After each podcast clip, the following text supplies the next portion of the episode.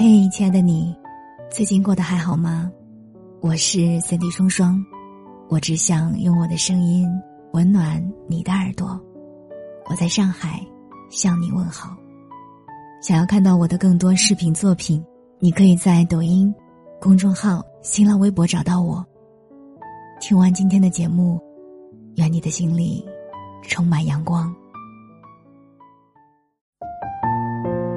今天想跟你分享一些爱而不得的故事。阿蛋这样写道：“恋爱脑让我变成了更好的人。”在我床头的书架上有一台黑色的胶片相机，没有盖头，没有镜头盖，外壳有点磨损，看上去像是用了很长的时间。事实上，它来自于我曾经喜欢的一个男生，他是一个摄影师。一开始，我问他借了这台相机，因为我想拍学校胶片，因为我想学拍胶片，好跟他有更多的话题可聊。我会约他出来一起拍照，也会把拍好的胶卷拿去冲扫、加文案、用软件排版，最后找淘宝店打印出来，拿给他看的时候，我觉得自己就像一个交作业给老师的学生，而当他稍微赞美几句。我就会像得到小红花的小朋友一样开心。当然，为了跟他显得更同频，我还做了很多其他的事情。比如说，习惯熬夜的我每天会调七点的闹钟，就为了跟早起的他聊上几句。再比如，他随口提起想吃的豆角焖面，我也会特意去学习。连好朋友都开玩笑说我是恋爱脑，对这段关系用力过猛。最终，这段关系，最终这段关系以我表白失败而告终。中间我度过了一段比较难熬的时间，体重甚至暴跌，但我专注于工作，也增加了见朋友的频率，慢慢找回了自己的状态。我们再一次联系，还是因为那台相机，相机他一直没有拿回去，我想买下它，他也很爽快的开了价。现在我们偶尔还是会聊聊摄影。但我心里明白，我做这些事情再也不是为了他，而是发自内心的喜欢摄影。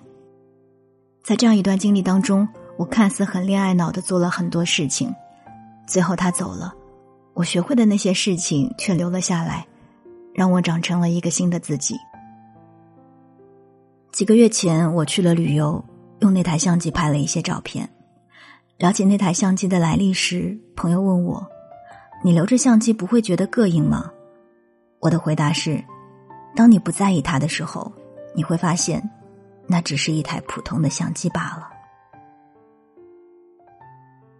阿宇的故事是这样写的：我也想你能通过我去往更大的世界。我和他是在一场即兴戏剧活动当中认识的，活动结束后，大家诉说感受，互相拥抱，我们加了微信就分头走了。我记得告别的时候，他看着我的眼睛说：“下次见。”到地铁站，我还一边回味刚刚的活动，一边想：真的会有下次吗？我不敢期待。然后拿出手机，发现他二十多分钟前发来的信息：“你怎么回去？我想和你聊聊。”以及一个未接来电。他一直没有回家，而是在等待着我的回复。于是我们不仅那晚上又见了。还有了更多的下次见。和他的相处中，我感受最深的一点是，他总是带着蓬勃的好奇心去探索世界，永远有新鲜的体验和我分享，就像在平静的水面里投下一颗又一颗石子。某个周末晚上，我百无聊赖的想念着他，在纠结要不要给他发微信的时候，突然收到了好几条五十多秒的语音。他激动的和我分享。自己偶然间闯进了一家琴房，并跟店主分享他最新创作的歌，他们成了朋友。店主还邀请他弹了钢琴。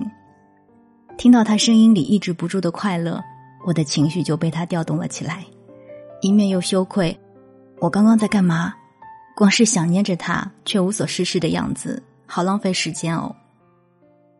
我也想让他因为我感受到更多的快乐，但想到和做到之间。差别还是太大了。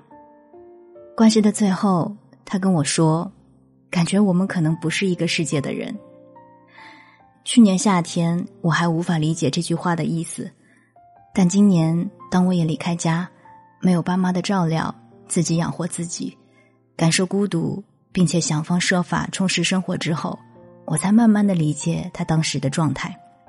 他说：“只有彼此独立，才能更好的互相依靠。”而当时没有独立的我，过分依赖他的陪伴和快乐。他想要探索世界，而我只想探索他。可能当他发现了这一点之后，就想离开了。网友海写道：“先找到自己，再喜欢你。”他算是我最近一次的心动了。我们是网友，他在上海，我在广州，确实也离谱。我们聊了一年半，一面也没见着，所以谈得上爱吗？我不知道，但起码可以聊聊为什么不得。当我快毕业了，当时我快毕业了，他问我要不要来上海发展。至于工作嘛，可以暂住他家再找。我拒绝了。我想到的一个比喻是，朋友形容他家的小猫，他说：“如果把猫想象成一个人，还挺可怜的。他每天被你关在家里，虽然吃喝不愁，但相对的。”他要无条件的接受你的亲密接触。如果有一天你烦了，不想负责了，把它丢出去，他打不过流浪猫的。我带入了小猫的这种处境，我觉得很没有安全感，因为我觉得他不喜欢我，我就什么都没有了。我不想成为一个患得患失的人。我是喜欢你，但我更想先找到自己。所以我们很默契的。慢慢的减少了聊天的次数，这也是网恋最脆弱的地方。联系断了，关系也就断了。最后，我想说，我们聊了因为爱而不得而变得更好的故事，或者因为爱而不得，我们了解要先自洽再爱人。我们发现，原来所谓的爱需要真实的了解对方，而不是只是自己脑海中的幻想。我们有动力去探索更大的世界，但我们依旧希望下一段恋爱是完满的，是双向的，哪怕爱而不得，曾给我们带来过很多很多的礼物。我是三弟双双，我们下期再见，晚安，亲爱的你。